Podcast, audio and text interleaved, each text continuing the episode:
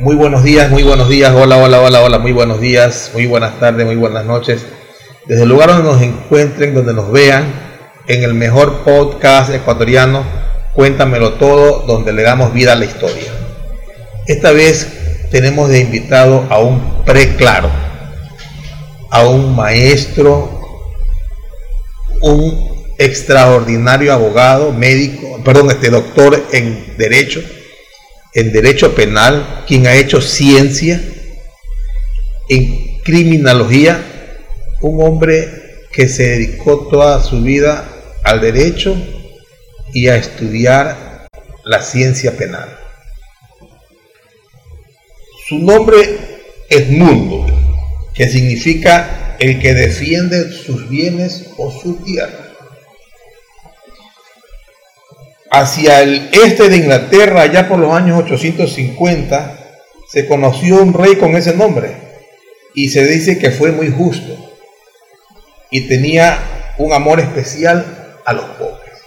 He hecho un ayuda a memoria porque con preclaros como usted, como caballeros de su valía, no es bueno venir a hablar de memoria. es mejor tener una guía. Y doctor, se dedicó a la academia y al ejercicio libre. ¿Qué edad tiene usted? 85, 84 años. 84 años. Y Vamos a su génesis, a sus inicios, a sus antepasados, a su bisabuelo, el general Guillermo Bodero. Y Franco. Y Franco. Cuénteme de él, de su héroe de guerra de su, bisabuelo. Eh, yo no lo conocí, obviamente. pero mi abuela sí lo conoció. Mi abuela murió por el año 60 del siglo anterior. Y nunca se supo porque jamás lo quiso admitir cuando había nacido. Y la familia pensaba que estaba era ocultando la verdadera fecha. En todo caso, mi abuela lo conoció bastante y a mí me decía, tienes un idéntico parecido con ese hombre, le decía, nunca le dijo, el general... El general... Sí, sí, sí. Me da la impresión de que no lo quería bien, como dice. El general Guillermo Bodero participa en la guerra de la independencia y está, es uno una de las pocas personas del 9 de octubre de 1820. Así es. Tenía una casa maravillosa, icónica para los guayaquileños. Vamos a presentársela a nuestros... Pero esta es la casa de las 100 ventanas en Guayaquil. En Guayaquil Que perteneció sus antepasados y en donde fue recibido el general José de San Martín luego de la famosa entrevista con Bolívar, le hacen una fiesta en la casa de sus bisabuelos. Así es, así es, así, es. Y después del 9 de octubre, en que no encuentro yo la razón, no estaba preparado para este tipo de interrogatorio, ¿no? Pero le estoy acudiendo a mi memoria porque fue en 1920 la, revolución del 9 de octubre y mi bisabuelo nació en 1804, o sea que no, no justificaba, ¿no? Pero que estuvo allí, inclusive ahí sin número, ha de haber sido un jovencito, el el, futuro general Bodero, y qué intervención habrá tenido, los libros no lo dicen, no que todos lo mencionan. Y allí, al 24 de mayo, él decía, la fiesta de la batalla del 9 de la batalla de Pichincha, tenía 20 años. Claro. Yo tengo por allí, no recuerdo dónde, la unidad donde peleó como teniente de caballería, ¿no? Y peleó junto a Vicente Rocafuerte en la guerra que Rocafuerte tuvo con Flores. Así es. Así no, una guerra, una batalla. Así es. Ya, que la ganó Flores. así fue. Y pocas personas tienen el orgullo de tener un prócer como antepasado. Ahora, cuénteme, doctor, cómo se enamoró del derecho, por qué escogió ser abogado. Esa pregunta se la hice yo una vez al doctor Zavala. Mira, me dijo, en esa época no había más que dos facultades, medicina y derecho. Así que a mí no me gusta la medicina, me dijo, me gusta el, el derecho. O pensé que me podía gustar más el derecho y me inscribí. De la fecha de Zavala a cuando a mí me tocó en, eh, escoger mi carrera, había ya ingeniería, había educación, economía, había, me acuerdo, filosofía y letra, ¿no? Excepto economía, eh, esta rama mm, no me quedó más. usted ha venido a investigar, a entrevistar a un hombre que le va a decir es la verdad. Y me tocó ingresar a la facultad, no era cosa fácil, tuvimos que estudiar durísimo. Había el examen de ingreso, pues, ¿no? Sí, pero un examen de ingreso terrible, ¿no? Y lo pasamos.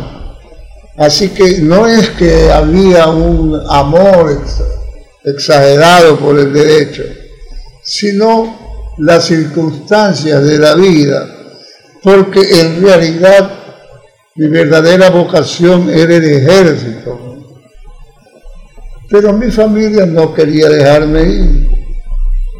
Y por eso no tuve la oportunidad de ingresar a la escuela militar. Pero, eh, disculpe, ingresé y ya me gustó por la calidad de los profesores, por su entrega a la causa. No era como ahora. Había tal vez uno o dos profesores que no se alineaban en lo que tanto nosotros nos gustaba. Pero en general la plana de profesores era maravillosa. Y uno tenía que atraparse ahí usted ingresa a la Facultad de Derecho, se enamora del derecho penal y tiene que esperar cuatro años para escuchar su primera clase. Clase. O sea, la, primera clase de derecho penal. Ah, claro, sí. Que en cuarto, la daban en cuarto curso. Eh, eh, eh, le agradezco la pregunta. Para mí fue desesperante esto. Me gustaba el derecho civil un poco, pero además era materia de relleno, ¿no? En cambio, cuando llegamos a cuarto curso, y fue desde, todavía me acuerdo, la primera clase, la exposición que hice, cuando el, el profesor preguntó algo, y mis compañeros, donde está pues Jaime Roldón, Marta de Bucarán, Osón Morán, este, Carlos Solórzano Constantine, Loco de Amerval, Miguel Martínez, una playa de que honró al foro guayaquileño, ¿no? Entonces, ellos se acuerdan cuando intervine en esas clases, ¿Así? Sí, sí. Ah, o sea, que, o sea que usted dio sus primeros pininos y, y, e hizo historia desde el primer día. Claro, me gustaba estudiar a Jiménez de Azúa, ¿no? Ya. Me compré el libro y lo devoré. Cuello Calón y cuantos otros más, eh, profesores extranjeros, que glorificaron la materia. ¿no? Dentro de su carrera se dedicó a la ciencia penal, no solamente que la investigó, la desmenuzó paso a paso, ha escrito cuatro libros, dos, cinco libros, dos de ellos son libros de cabecera y de consulta de todas las academias de ciencia penal. ¿Por qué la ciencia penal? Sé que se enamora de ella, pero usted, ¿qué es lo que buscó en esa, en esa materia? Eh, se busca lo que pueda constituir una, un sostén universal. Pero le voy a, a contradecir algunas de las cosas que usted dice, porque el derecho no es universal. Hay un derecho sajón, un derecho indio, un derecho británico. Nosotros tenemos inclinación por el derecho penal alemán. El nuestro es un derecho penal alemán que es muy diferente del derecho inglés, del derecho danés, etcétera, ¿no? Entonces yo lo que busco es encontrar las partes que sean conexas y que sean útiles para todos estos derechos. No sé si me explico el derecho penal hindú, por ejemplo, no tiene nada que ver con nosotros. El derecho penal anglosajón totalmente distinto, ¿no? Pero en, en, el fondo los pueblos buscan justicia y quieren una sentencia que sea justa para ambas partes. No es así. No es así porque para usted en Arabia Saudita apedrear a una mujer sigue siendo derecho. Lo mismo en, la India, aunque ha, menguado. los talibanes cortarle la mano a un sujeto por haber robado, perseguir a las mujeres lapidarlas a las mujeres no solo por adulterio, sino por haberse violado, haber violado alguno de los preceptos. Entonces eso no, no existe un concepto universal de derecho. Qué interesante. Sí, sí. Muy interesante. Me acabo de acordar de aquel hombre que lo quisieron llevara a la horca por decir que la sangre circulaba por las venas, al otro que tuvo que retractarse de que la tierra era redonda, y son, y son este, personas que al final tuvieron razón. Así es. Usted se refiere a Galileo Galilei en el segundo caso, el otro se me va porque estoy perdiendo la memoria, pero lo conozco muy bien. En la Universidad de Montpellier, sí, que la sangre circulaba. Ya ve, eso es una verdad monumental. No solo eso, hay otros tantos ejemplos. Porque el punto es que la Iglesia católica se oponía a todo triunfo, a todo avance a toda investigación. Los médicos no podían tocar a los enfermos porque eso era pecado. Los estudiantes de medicina en Europa no podían ingresar a estudiar los cuerpos de los cadáveres, ¿no? Eso era terrible, eran ahorcados enseguida o condenados por la Inquisición. Entonces lo que le trato de decir es, tantas respuestas que se me vienen, que no obstante que yo soy cristiano, tengo que admitir los errores de la iglesia. La iglesia paró la ciencia durante mil años la ciencia se volvió a activar con el renacimiento. durante mil años eh, tuvo la iglesia, la iglesia tuvo condenada a la ciencia. Por supuesto, en la Europa occidental, y pongámosle en la Europa occidental, pero pasando el Mar Rojo, pasando a la, hacia la Persia, lo que llamamos ahora, aunque no es el verdadero nombre, ya la cuestión era diferente.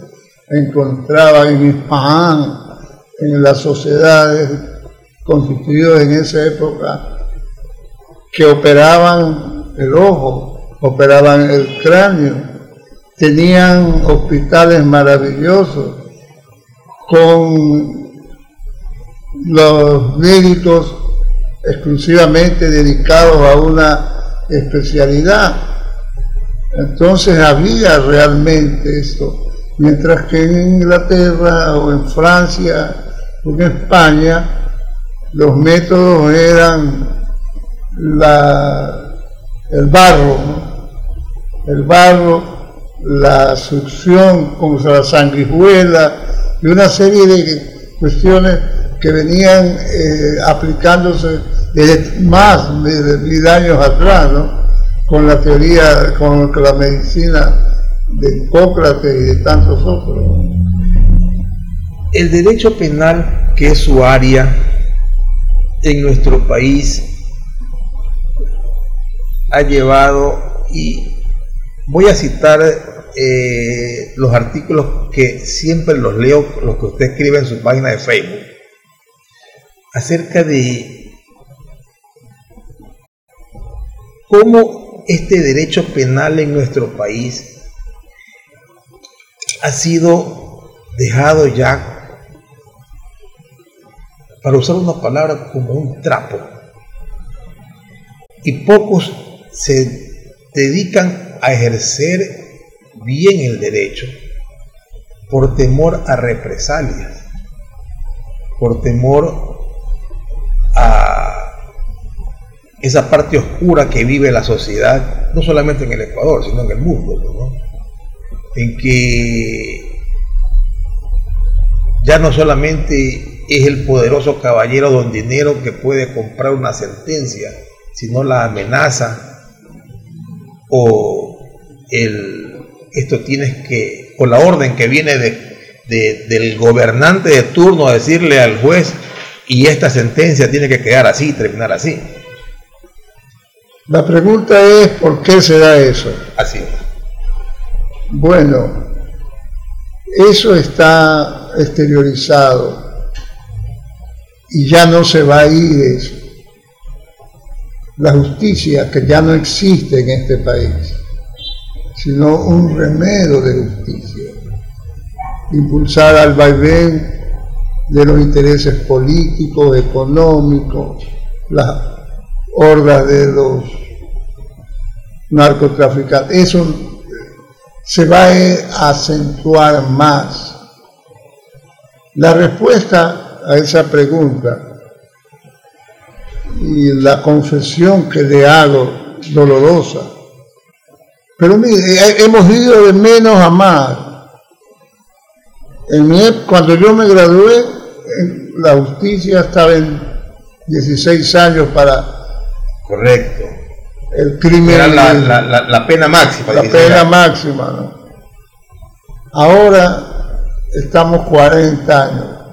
Y los crímenes son más horrendos. Los social cristianos que son los em, expulsores, esa gente le ha hecho tanto daño al país porque los social cristianos en todos los aspectos de la justicia se dedican a aumentar las penas, aumentar las penas, que no es nada más que un engaño para contentar a las bases, porque el derecho penal tiene una cuestión simbólica, ¿no? La gente se cree lo que le dice, ah, bueno, ahora vamos a aumentar las penas. No se dan cuenta que a medida que aumentan las penas, la pena más, más adelante, los crímenes van más adelante. Esa pregunta se la hizo Raúl, ¿no? y creo que encontró, es difícil de leer a, Raúl, un filósofo del derecho norteamericano, y dijo que la cuestión partía de una base equivocada. ¿Cuál era esa base equivocada? Que creemos que todos los países tienen un aspecto relativo a la justicia, pero que no era así, que teníamos que revisar a Rousseau, a Hobbes, a, a Locke, que han creado un derecho especial y que con ese derecho especial no se debe continuar. ¿Qué es lo que hay que hacer? Establecer un derecho partiendo de diferentes bases en que tengan como única consideración el favorecimiento a los pobres, no la absolución sino una sociedad meritocrática que aplique a los jóvenes, a los más pobres, situaciones que puedan mejorar. Eso es lo que debe existir, dice No lo sé si tiene la razón, pero es el primero que se atreve ya a cuestionar a Rousseau, a, a a Lenin, ¿no? Porque Todavía seguimos hace casi 300 años y seguimos admirando a Juan Jacobo Rousseau. Es verdad. El de los tratos sociales. Eso ya no va. La teoría de Barón de Montesquieu, de la división de los poderes, tampoco ya no va. Yo, el mundo bodero, con mis modestos conocimientos, digo, el Senado romano ya no, ya no cabe. Tenemos más de dos mil años del Senado romano, después pasó a Grecia o viceversa, etcétera. Tenemos que cambiar, no se trata de reformar. Allí podía aspirarse, mi querido Giovanni, a encontrar un derecho, pero por ahora solo ¿Qué efecto tienen las medidas en Estados Unidos? Ninguno. Tiene razón. es verdad, porque, por ejemplo, no, me lo he preguntado para mí, pero eh, no puedo exteriorizarlo, o sea, porque no es mi rama. Pero, por ejemplo, eh, Maquiavelo sigue vigente. Exacto, es que él sí sigue vigente. Bro. Porque lo que dice Maquiavelo es la verdad, la mentira, el engaño al pueblo. El pueblo quiere que lo engañen, ¿no? Y me acuerdo que lo tengo en este momento aquí en, en, mi teléfono. Ese escrito que usted hace sobre las personalidades anormales, donde habla del psicópata. Ah, el psicótico. Y el psicótico. Y en el breve análisis para ubicarnos en tiempo y espacio, se ubica al psicópata como el gobernante y al psicótico como el pueblo. Así es. ¿Cómo llegó usted a esa conclusión, mi querido doctor Edmundo René Bodero? Bueno, a ver, déjeme ver. El psicópata como el gobernante. Es que el psicópata es un hombre que simula, que finge, se presenta con ideas positivas, con soluciones, lo admira, lo admira, es, es un buen vecino, ¿no? pero lleva dentro de su alma o en su psique, no en el alma, en la psique, una cantidad de perversidad que induce a que los otros se le agreguen, ¿no? Estamos hablando de psicópata a un violador, a un asesino en serie, a lo peor que puede haber. Ese hombre tiene la mente irracional. En cambio, el psicótico no, pues. El, psicópata, eh, pues sí, el psicótico no.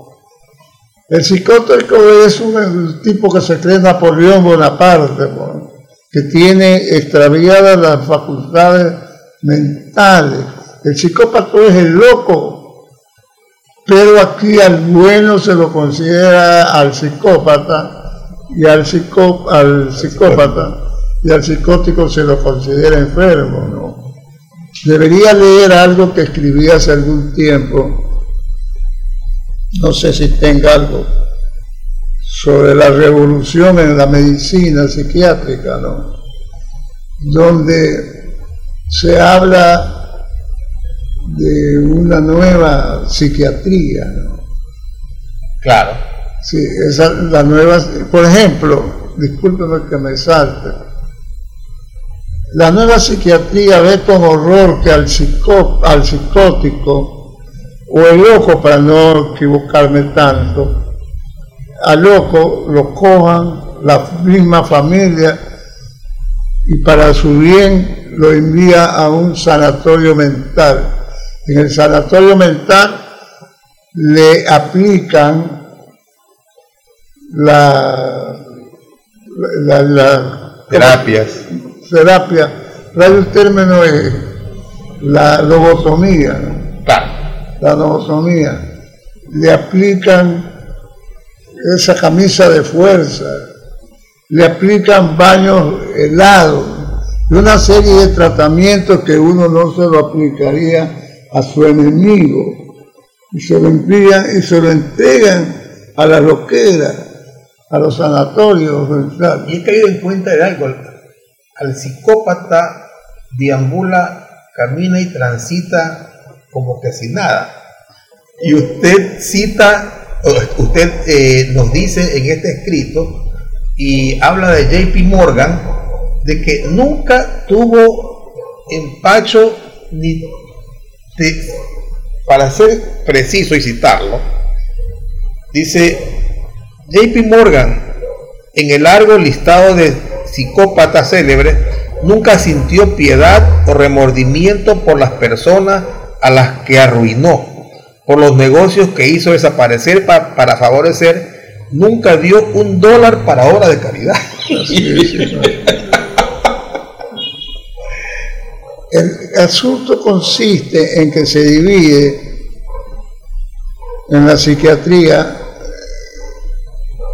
el psicópata y el psicótico. Claro que hay gradaciones intermedias, pero nos gusta encasillar el psicópata o el ojo el ojo al manicomio, cuando puede recuperarse, porque la nueva psiquiatría, mediante tratamientos opuestos a los clásicos, ha logrado enormes satisfacciones curando a esos psicópatas. Una de, uno de, vendría a ser creo su penúltimo libro en que usted habla de la delincuencia, la economía delictiva. Economía delictiva. El, nombre del, penúltimo libro, Omar, del doctor. Este... El penúltimo libro fue Derecho Penal Básico. Y el, último, es Teoría Económica del Delito. Teoría Económica del Delito. Ah, eso es una teoría mía. Cuéntenme eso de ahí, doctor. Teoría económica del delito.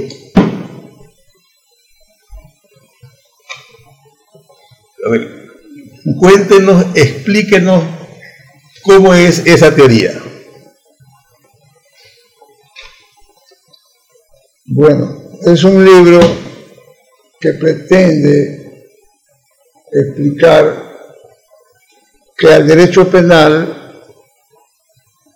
o al delito en definitiva, se le han encontrado razones biológicas, psicológicas, razones de toda naturaleza, menos económicas. Entonces me pareció que eso era un vacío que yo tenía que llenar.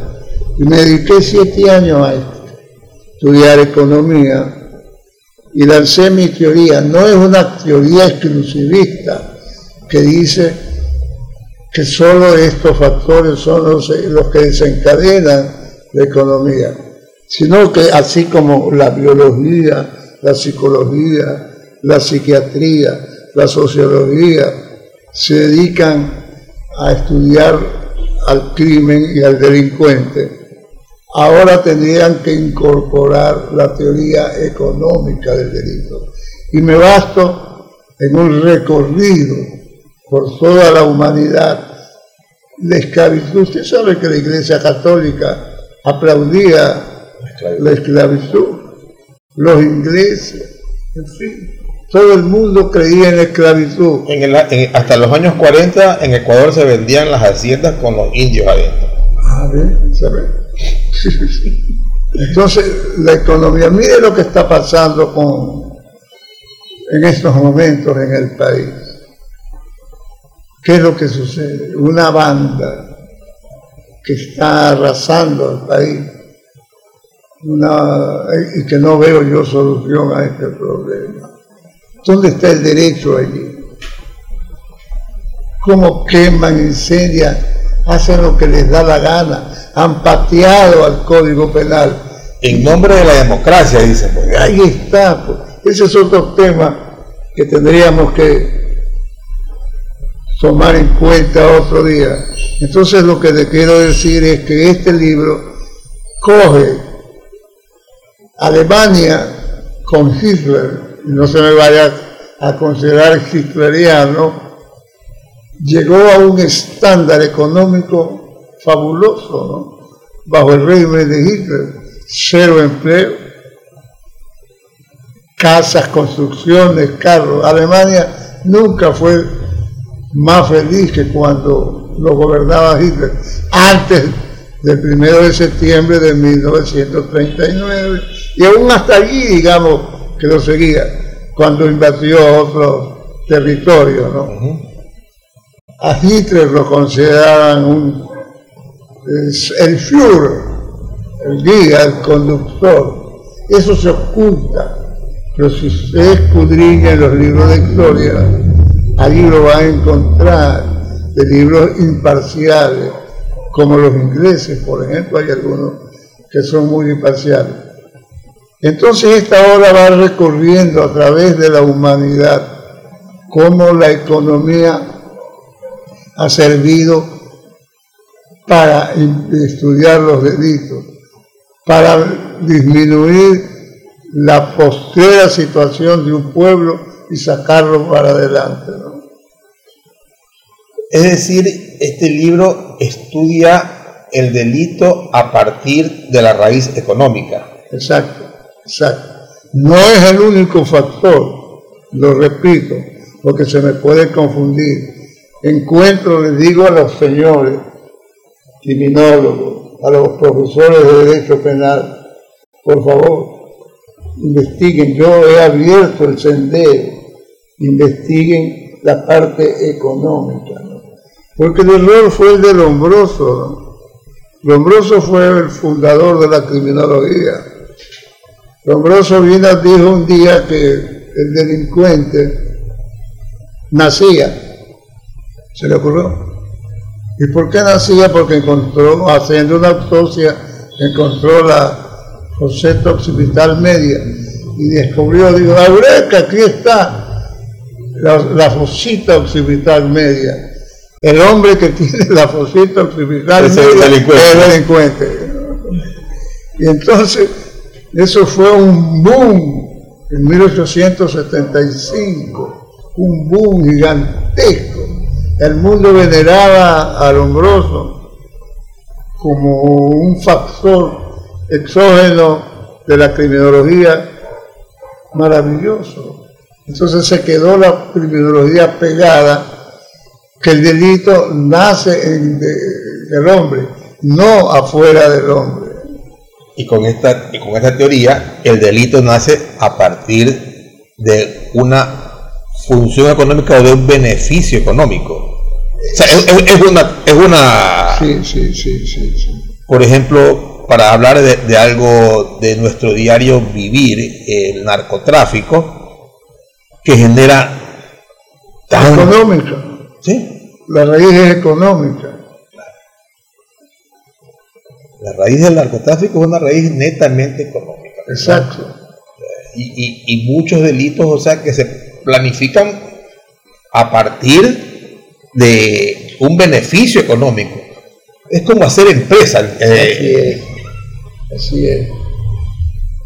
Pero volviendo al libro, para cerrar, si usted me lo permite esa parte, hay una cuestión que a mí me, agrada, me agrada mucho, que consiste en que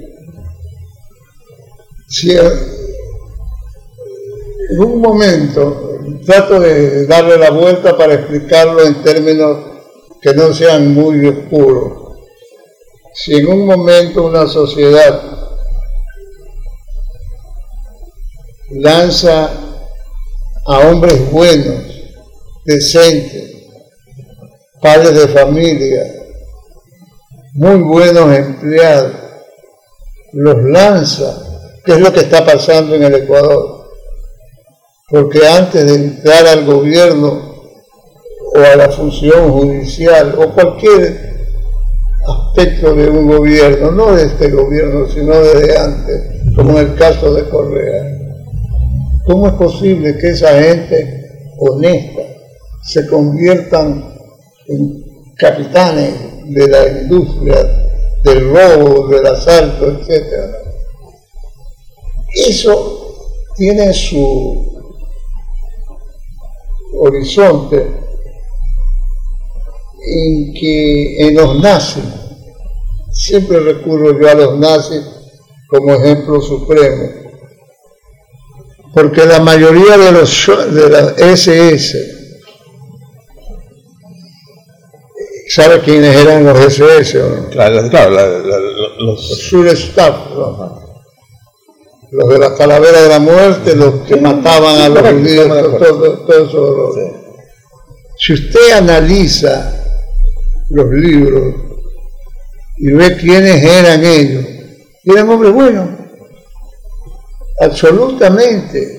Se vieron arrastrados por la fama, nacieron grandes empresas que hasta el día de hoy se mantienen. ¿no? Exacto. O sea, en- en- Pero hay, una, vamos- hay una industria de la moda, una industria de automovilística, Exacto. hay una industria del calzado, o sea, hay una verdadera industria alrededor de, de la SS que nace en esa época y que, ¿qué podemos decir?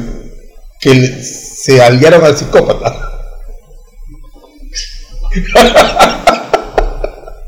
bueno, aunque a Hitler nunca le encontró, pero él fue el planificador. Claro.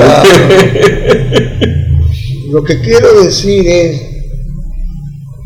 cómo el hombre se transforma por lo económico, porque la mayoría de la gente de la, de las SS tenían un más o menos pasar, pero llegar a la grandeza fueron los más duros, crueles, torturadores, exterminadores, humillantes de los judíos. ¿no? No tuvieron límites. Así es, pues, así es. No tuvieron límites. Entonces todo eso encuentra. No lo obsequio porque no tenemos. No, no se preocupe, doctor, tranquilo. Me gustaría. Aquí eh, me siento bien pagado ya con estar conversando con usted grabando este podcast. Pero, mi querido doctor, vamos hacia nuestros días ya.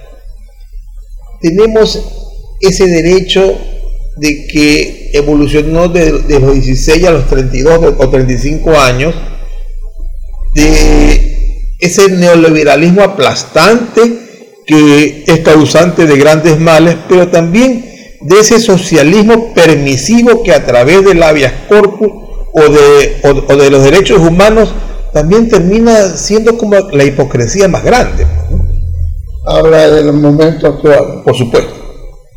Mire, el habeas corpus ha sido prostituido, ha sido reducido de la belleza que se creó en 1200 y pico en la época de, de Juan sin tierra, para proteger la libertad de los normandos.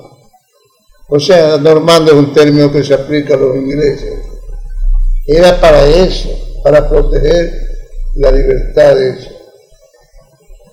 Pero en el gobierno de Correa, que ha seguido esto, y con la alcahuetería de esa corte, han introducido pretextos, una redacción escasa, para que se puedan acoger todo el mundo, los que están enfermos, los que tienen una cuestión. Eso no es. el, el, habeas corpus hoy se lo reparte en cualquier esquina. Me refiero en cualquier pueblo. Así es, así es. Entonces, e, esa es la, conclusión. La, sería tan sencillo que la Corte desaparezca, la Corte Constitucional. Yo no le veo, esa es una de las cuestiones, dirán que soy un viejo penalista, pero no me importa la destrucción que se llevó al habeas corpus, al, habeas corpus, cuando la Corte Constitucional debería reducirse a una sala de la Corte Nacional. Y además... Sin que tenga tan, tanto poder, tanto peso. Exacto, exacto. Eso es una novelería de la gente. Y además, reducir el campo de actividad de la Corte Constitucional, olvidarse de ese otro energúmeno que las acciones extraordinarias de protección. Eso es algo que no tiene razón de ser, porque se ha conducido a la Corte Nacional a un papel secundario. Ah, porque todo el mundo que pierde una, una causa en la Corte Nacional inmediatamente recurre a la Corte. Yo digo, los los miembros de la corte son considerados como los siete sabios de la Grecia, Claro. Que sabían de todo. Era una ficción. No sé si existió realmente los siete sabios de la Grecia. Pero los griegos creían en eso que le decían. Usted va a la corte constitucional y va a encontrar a, los siete sabios que saben de inquilinato, asesinato, eh, divorcio, todo. Lo que a mí me tocó tanto especializarme no es nada comparado con lo que saben esa gente. Lo recetan rapidito. no sé si me he logrado sí, sí, entender porque estoy un poco enfermo. Esa es la solución. Se me empezó preguntando por el Avia corpus, eso es un asno. Eso es un horror. Solución, reducir el habeas corpus a lo que era, traer el cuerpo, que se presente el preso con la orden de libertad, para ver si reúne los requisitos. Nada más, olvidémonos eso. No todo lo malo fue, lo anterior fue viejo. Claro, es que, es que la hipocresía que estamos viviendo, nos ha permitido y está permitiendo de que eh, se va llevando a alguien X cantidad de dinero, millones por supuesto, pues, ¿no? Y viene y dicen, sí, sí me llevé. Entonces, ah, no, pues si te llevaste y vas a contar la película, eh, vas a, a un juicio abreviado. Y ese juicio abreviado, pues, ya la sentencia se reduce a la tercera parte. Y, sin derecho de devolución. Pues. Entonces, ¿cómo queda, cómo, queda nuestro país? Eh, tengo dos hijos abogados que, que, se solucionan. ¿Y para qué estudio eso? El derecho ha muerto para mí. En el Ecuador no existe el derecho. No existe la justicia. Tenemos el remedio de justicia, Y cada vez se va a poner no, no, que la gente tiene esperanza de que algún día llegue un hombre bueno, un samaritano, pero eso no va a pasar. Bueno, si no encontramos a los siete sabios en, la corte, pues no, y, y, se y se han autonombrado ellos siete sabios, pues no, peor eh, van a ser eh, el, el sabio mayor. Pues. Así es. En, Roma, en los tiempos de la República, acostumbraban llamar a, a Cincinnato, Cincinnato. Cincinnato era un campesino, pero no en el sentido peyorativo que se tiene ahora. ¿no? Era un hombre justo, no era ningún sabio ni cosa.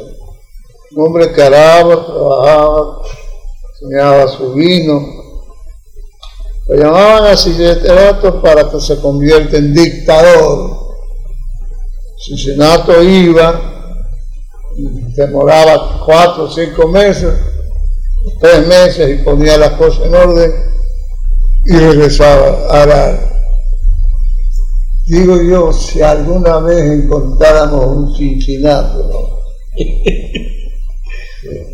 Los preclaros nacen cada 100 años. pero ese y los cincinatos cada mil. a un Cincinnato ecuatoriano lo estarían esperando para degollarlo, ¿no? como Adriano VI, como cuántos papas no han eliminado cuando querían hacer las cosas bien. ¿no?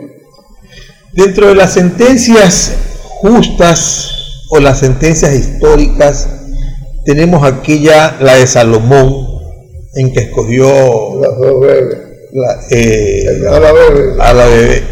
También tenemos, eh, que se lo he leído a usted, esa sentencia cuando este hombre que estaba fuera de este lugar de, de comida saca ese mendrugo de pan viejo, dice, para aromatizar el pan y, y comérselo.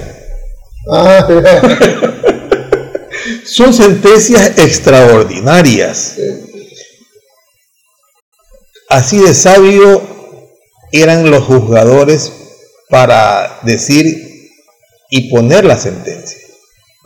Cuando el, el- sale este hombre, dice que llega, cuéntelo usted esa parte, doctor, para que las personas que ya me acuerdo. El-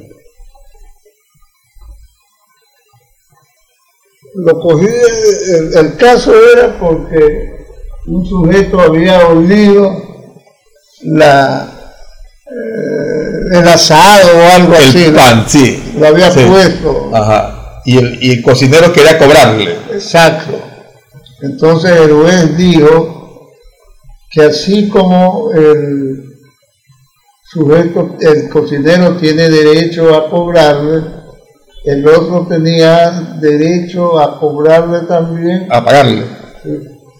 Y, lo, y, y que la sentencia, la sentencia fue que tenía que tirar la moneda, escuchar que caía la moneda y se, y se dé por satisfecho. Así es, así es. Eso escribía hace un tiempo, ¿no? Sí. Entonces, ese, ese tipo de, de- de sentencias que son como que absolutas y dignifican el hecho de vivir, pues, ¿no? En un mundo, todos queremos un mundo justo, aunque es difícil ahora vivir en ese mundo justo. Pero eso es lo que en realidad nos hace y nos vuelve humanos. Hermano, sí queda en el ser restos de humanidad, pero en realidad la gente mira sin preocuparse por el sufrimiento de los demás. No se ha dado cuenta usted que ese sentimiento se va expandiendo. No hay solidaridad, no hay preocupación. Lo que hay es un aislamiento que se va notando cada vez más. No es como, por ejemplo, cuando yo nací en la época del 38, 39, donde sí había, la familia estaba muy unida, ¿no? Los padres eran objeto de veneración, la solidaridad. Eso ya no existe. Usted, usted ha tocado un tema muy importante, ¿no? Y la sociedad entera veneraba a la autoridad, se dirigían al al señor presidente, al señor juez, al señor policía, al señor de la tienda. Hoy cuando nos queremos, le queremos decir algo al señor presidente, le nombramos por su apellido, a Lazo. Así es. Ya, el- a- al juez y todo, o sea, y, y- y nos hemos convertido en una sociedad eh, más cercana mm, eh, y hasta en cierta forma eh, somos peyorativos todos, sin excepción, y utilizamos, se ha perdido la, la, la, la reverencia hacia la autoridad, hacia, la, hacia el... Pero más que la reverencia, es ese afecto. Antes las familias vivían unidos, los abuelos vivían con los hijos que los mantenían, ¿no? Ahora ya usted no ve eso. Y eso es producto del traslado de esas costumbres norteamericanas e inglesas, ¿no? Donde el americano es, llega a los 18, no te vas de la casa salvo excepciones, ¿no? Y ahora los hijos abandonan a los padres, ¿no? Yo no, yo no puedo decir eso, porque no es mi caso, ¿no? Pero es lo que yo observo. Hay la deshumanización de las costumbres. de la sociedad, ¿no? Sí, llegar ahora a ser un anciano, una tercera de perso- tercera edad, una persona de tercera edad, es un problema, porque ya nadie los quiere tener en sí y los meten en un, un hospicio, un hospital, etcétera, ¿no? Eso no era así. ¿Y a dónde vamos a parar con otra cuestión? Los hijos, los menores, o ya a la altura de los 19, 20 años, ya no quieren, Buscan independencia exacto, y, y, y ya no se preocupan de los padres. Sí, es verdad, es verdad, es verdad. No es eh, nuestro caso, pero es. eh, eh, es el caso de familiares cercanos. Lo que usted dice es la verdad. Eh, venimos de una sociedad donde éramos es, tres, cuatro, cinco hermanos, eran, éramos familias grandes. Yo soy, vengo de una familia de cinco hermanos. Hoy tengo dos hijos y mis hijos quizás tengan uno o dos. Pero la teoría de esa, de esa familia unida como un puño poco a poco va quedando a un lado. Pero y para continuar con, con lo que es su materia en realidad, ¿el delincuente se rehabilita o no? No, eso no. Eso no. O sea que van a especializarse entonces. Mire, existe, no dicho por mí, lo he aprendido de grandes profesores, el derecho penal es simbólico. Ah, caramba. Sí, sí. Simbólico consiste en que se lo utiliza como un símbolo. Creo que ya me referí a eso, para engañar a las masas. En realidad el derecho penal no sirve para nada, ni para, ¿cómo le explico? Para frenar a la delincuencia, no lo sirve. Eso es una utopía, un símbolo. Y tampoco sirve para esto que se ha inventado de la reestructuración o resocialización o rehabilitación del delincuente. El derecho penal fue creado por la Revolución Francesa, tomando los efectos de la Ilustración, con el único propósito de poner orden en el Estado.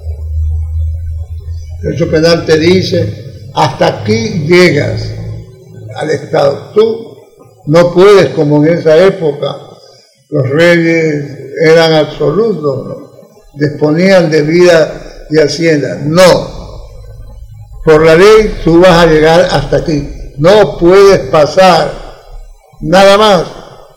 Por otro lado, la, esto que llaman ustedes regeneración recién apareció en el siglo XIX, consistente en que le pretender, y nos dicen de qué vía, tratando de recuperar a un sujeto que se ha dañado, o sea, la sociedad es la mala, en sociedad el individuo es el malo.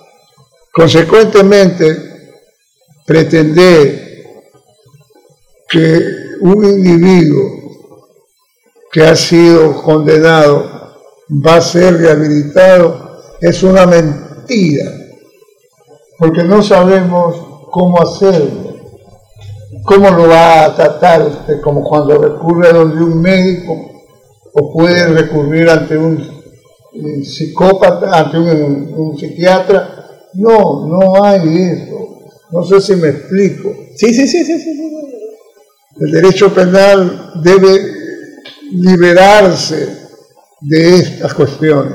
Mire, yo he escrito sobre eso. Una vez en Salamanca, donde estudié mi posgrado, estaba conversando con el maestro Zafarón que era mi profesor en ese. Zaffaroni, para ubicarnos en tiempo y espacio, es el hombre más grande de la ciencia penal en Argentina, ¿verdad? Sí, exacto. Exacto.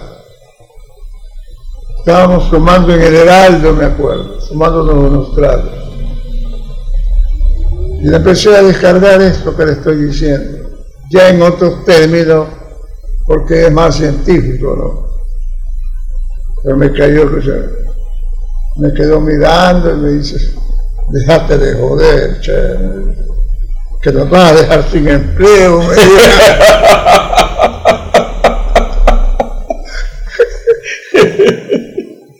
no existe dos cosas.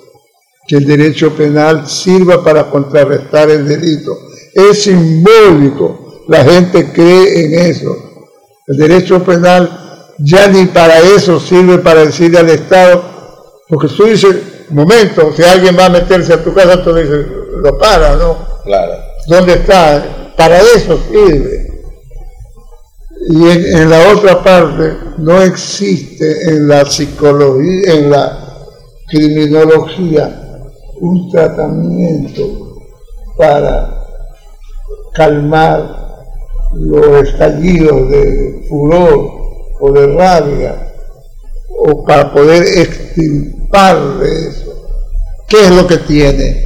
A ver, biología criminal es una, dicen los biólogos que el daño está en la fosita occipital, no, eso es otra cosa, está en la fosa.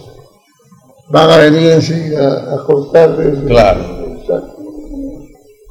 Dice que son las glándulas de secreción interna. Venga, ábrele y sácale las glándulas de secreción interna. No existe eso.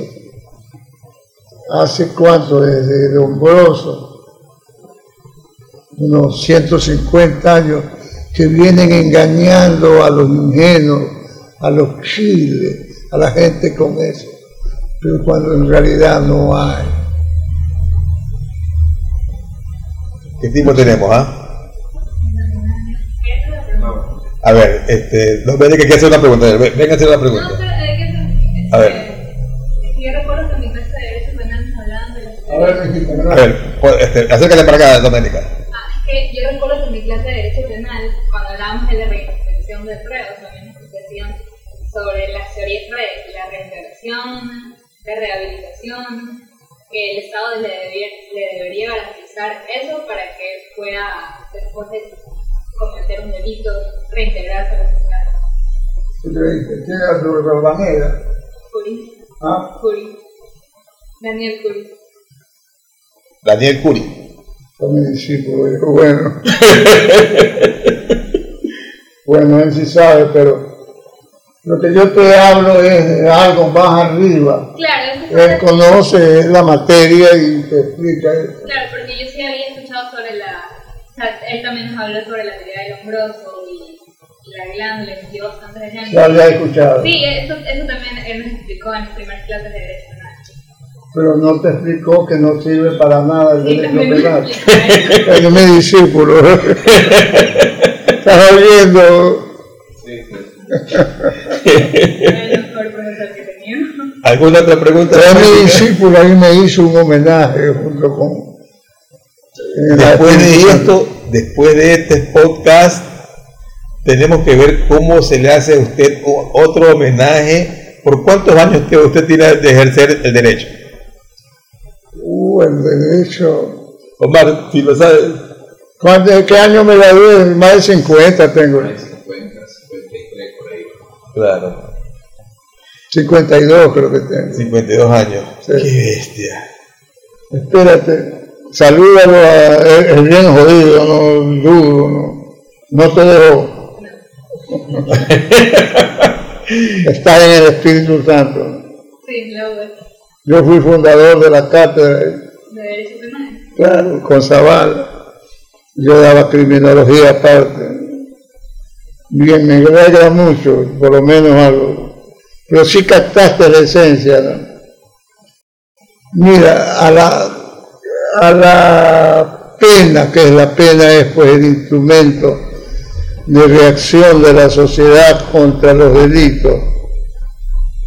A la pena se le ha dado tantas funciones incriminatoria, persuasoria, disus- disuasoria, y nunca dado nada.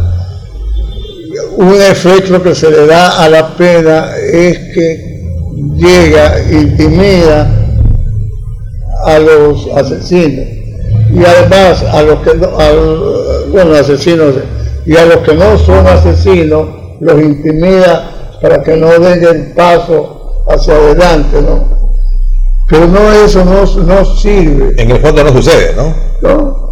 ¿Qué haces tú? Si eres una ama de casa, estás casada, tienes hijos, y te dicen hay una epidemia global, pero vivimos en, una sociedad de mercado, en que cualquiera puede hacer lo que quiere, excepto las tablas de la ley y un sujeto que vive en tal parte ha acaparado el fármaco que necesitan para curar eso. Y se arma una turbamulta y van y lo cogen, ese cojo lo arrastran y lo matan y se le llevan las cosas para poder atender a tu hijo enfermo. ¿Me entendiste lo que te digo? ¿A dónde están las? ¿A dónde está la prevención? ¿Dónde está la intimidación? No existe, ¿verdad? No te vas a quedar, deje que el hombre siga negociando. Yo me quedo, que mi se me muera. Bien. Muy interesante este podcast. Eh, me encantaría en la cuarta, quinta temporada molestarlo una vez más. No, estado con la garganta. Ya, y muy Para interesante. que veas lo que te aprecio, no, ¿qué le voy a estar diciendo?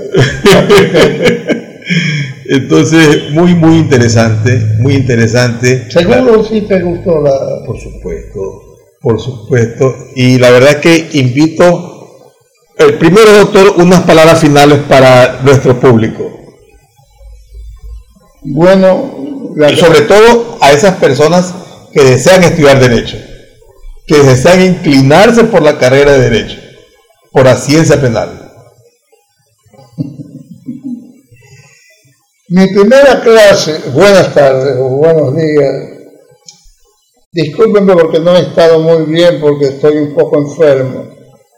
Recibí a mi amigo Giovanni porque es una persona valedera. Si no, no lo hubiera hecho como suelo hacer. Durante mucho tiempo, en la primera clase, a los nuevos estudiantes de Derecho les decía, yo los felicito por haberse matriculado en Derecho. Porque el Derecho no es para inteligentes, es para gente como usted, negados físicamente.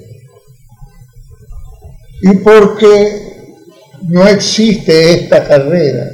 Claro, después de un tiempo le regalan una, un diploma, pero lo que ustedes creen que van a encontrar una lucha contra la injusticia, la dura lucha contra la injusticia, dije ya, no la van a encontrar. Lo que van a encontrar es un cúmulo de injusticia, ya lo dije por tercera vez, de deshonestidad, de pillería, de robo, etcétera, en todos los niveles. Cuando ustedes salgan de aquí o van a encontrarse un puesto en la función judicial que los convertirá pronto en otro de otro miembro de ese escuadrón. Y si no, si quieren ejercer, aprenderán a comprar a los jueces, a los fiscales. Fantástico. Entonces, yo los felicito. Les digo a los estudiantes, yo los felicito, los felicito de verdad porque eso es lo que van a hacer. Ojo, no siempre fue así. Claro. Cuando yo empecé a ejercer era terrible. Había uno que otro, pero todos eran jueces. Se respetaba el derecho. Hoy se lo pisa. Muchas gracias, mi querido doctor, gracias Omar, gracias a esta casa, a su hogar, a esta oficina, su despacho. El doctor Mundo René Bodero aún, aún está lúcido y aún esta oficina funciona. Así es. Y se atiende al público. Así es. Así que si quieren un abogado extraordinario, no lo duden. Aquí está el mundo, eh, está Omar, son dos abogados que harán por ustedes lo que en realidad necesitan. Muchas gracias a todos los que han disfrutado este podcast. Denle like a nuestras páginas en YouTube, en Facebook, en la plataforma de Spotify, en Apple TV. En nuestra cuenta de TikTok muy pronto estaremos posteando ya como página Cuéntamelo todo. Un lugar donde le damos día a la historia. Muchas gracias mi querido doctor. Un abrazo y habrá un segundo capítulo porque con usted es muy interesante conversar